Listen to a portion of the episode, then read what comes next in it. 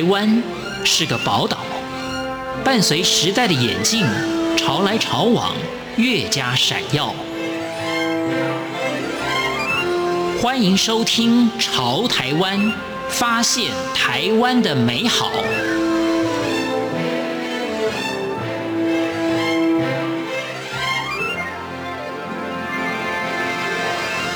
欢迎收听《潮台湾》，我是徐凡。花莲文化局与点睛设计团队合作，能开启地方创生。在今天节目中，一起认识制笔达人一魂入笔的松罗野店创办人叶佐卫先生。他凭着一股对木工的热忱，上网自学，钻研木质手作钢珠笔，打造出有温度的笔。欢迎收听。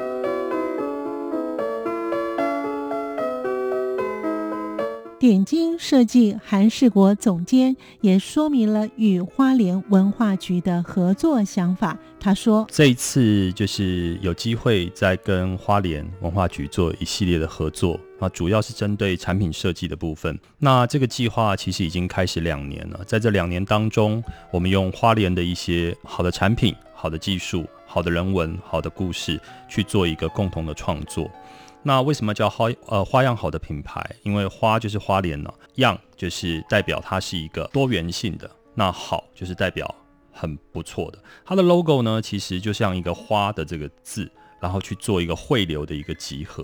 那我们可以从就是这样的一个品牌，去跟不同的在地的用心的一些业者去做一个合作，透过设计的一个结合。然后去花莲文化局的一个力量，去让这些的业者能够在产业上、在市场上、在国际上能够曝光。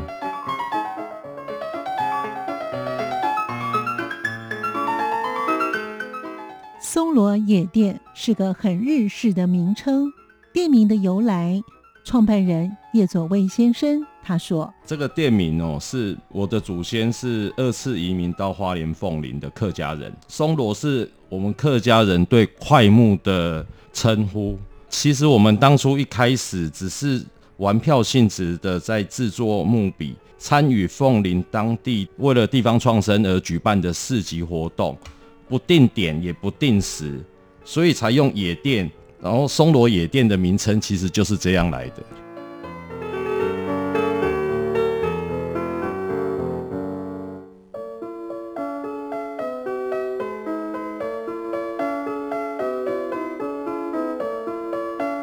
在众多的行业当中，为什么要以木业为主呢？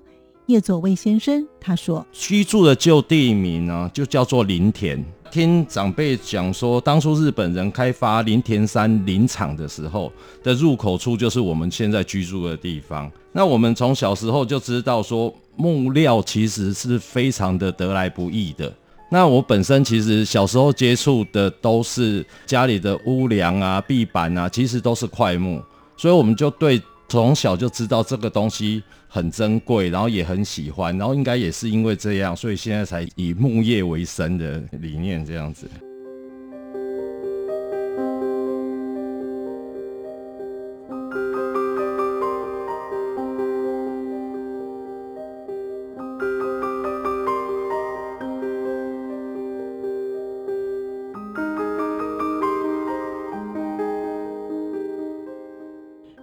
野店创办人叶佐卫先生，他珍惜大地资源，并且运用了循环经济，创造了木头的边材价值。他说：“笔哦，是用来书写跟绘画的用具，天生的意义就跟一般的生活用品是有很大的不同。有好的材料，还是来做桌子啊，做椅子啊，因为它需要承重负重。其实哦，能把它旁边的边料。”拿出来用来制笔，其实就很够了。其实就是在做一个循环利用，把木料利用到了极限。所以有时候可能不是那么好的材料，比如有时候木有木结的地方，它不是上材。那一般的在做制作家具，可能就是把它抛弃掉不用。抛弃通常它的命运可能就是来当做燃料，像乡下可能就会拿来过年过节啊，比如我们要。拜拜啊，我们要可能会煮鸡呀，煮什么啊，它就是个燃料哦，或者是有人把它收去打碎，它就是只能当做肥料燃料。然后我来做笔，天生意义不一样，而且把它用到最极限哦，像像现在主持人手上的那支笔，大概长度木头的部分长度大概十一公分，直径大概一点一公分，可是它其实。当初我在制作它的时候，它大概十多公分，然后大概只有一点三四方的小木头。那经过很细心的制作以后，那把它打磨哦，车削以后，它做出来的就是，我会希望它能变成像是工艺级的产品，然后让使用拿到的人是有一种喜欢喜爱的感觉。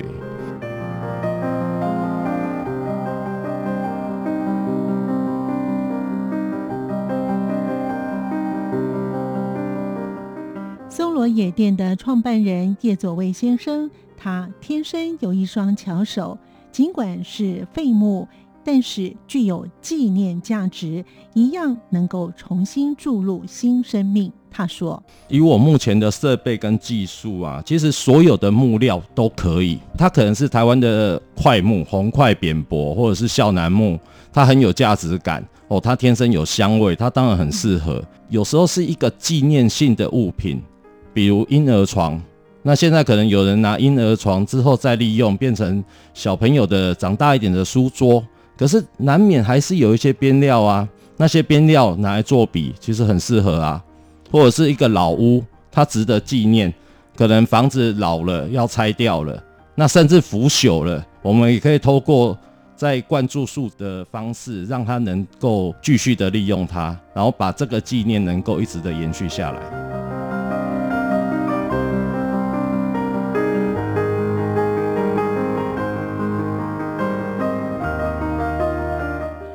何想成为制笔达人呢？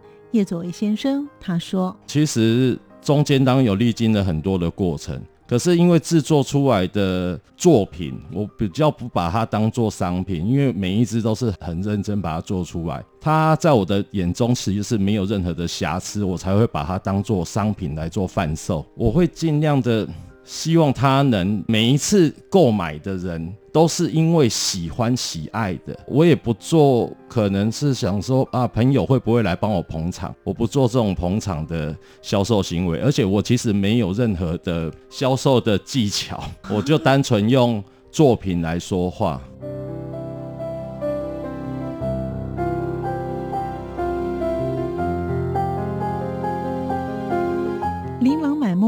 木质笔吸引了喜爱书写的族群。对于不同笔形的构想是如何形成的？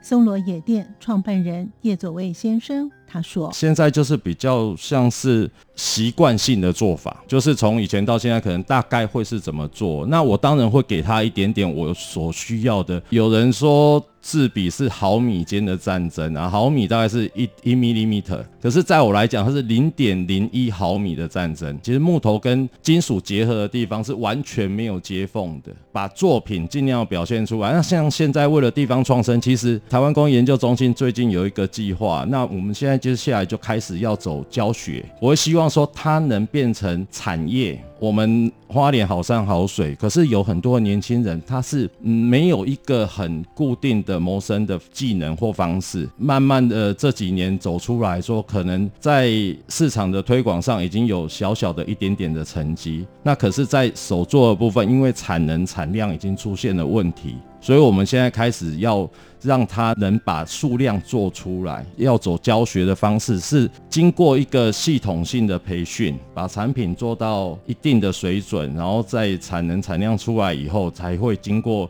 比如像点睛设计，现在可能会给我们一些新的想法，经过了设计包装以后，它会有不一样的，跟以前传统我们在销售的方式会有很大的不同。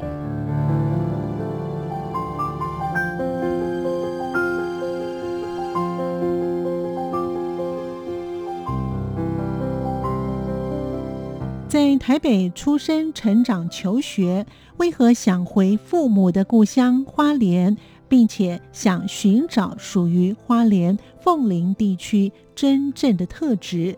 松罗野店创办人叶佐卫先生。他说：“其实花莲是我父亲母亲的故乡，我在台北出生长大，我在那边等于完全没有。”基本的人际关系，等于我这十年来重新建立。其实当初就是因为我太太怀孕，以前我小时候，我就是看着我爷爷奶奶，可能两三个月上来台北一趟，然后两三天舟车劳顿，然后两三天孙子看一看的，因为很思念，好像这个不太对。花莲有没有机会是让年轻人能生存的？我其实我的。本业是水产养殖，对，我是屏东科技大学水产养殖技术系毕业的，所以我当初回花莲的工作其实是饲养大闸蟹。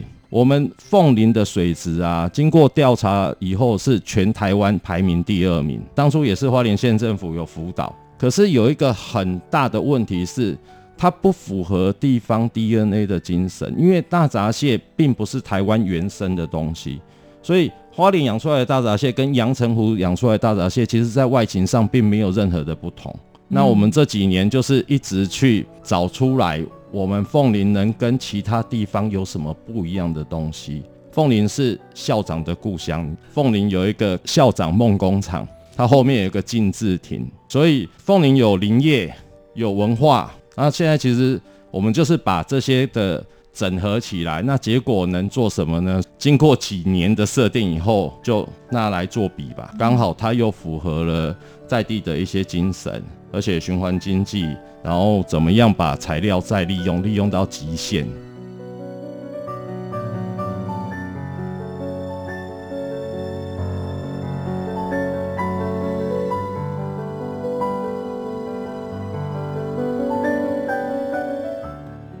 常以漂流木制作笔身，将笔身及金属零件的细节处理到几乎零缝隙，并且能打造出不同独特的制笔风格。松罗野店创办人叶佐卫先生他说：“其实我没有拜师学艺的动作，现在跟人家学就是走着人家走过的路嘛。而且现在很方，现在网络太方便了，也不是说不能说没有跟人家学，我们可能在网络上截取人家的各式各样的经验。”所以其实大家都是我们的老师，这样，然后经过自己一次一次的去修正它，所以我做出来的作品也可以跟人家有区隔。可能有些人说啊，木头做的笔就是个木管而已嘛，可是我们给它不一样的样貌出现，不只是外形，而且它有它的精致细致的程度。因为木料要去做一个砂磨的动作，它才可以做在表面上天衣无缝。哦，而且其实木头有导水孔，它需要从底下吸水到上面嘛。可是我的笔是摸不到导水孔的，所以我们会我的设定是希望它的外面是至少是一个滑顺的状态。哦，而且要跟金属贴合的断差不能让人家觉得有刮手的感觉。也会给客人一个承诺，我们有保固的服务，而且这个保固没有时间的限制。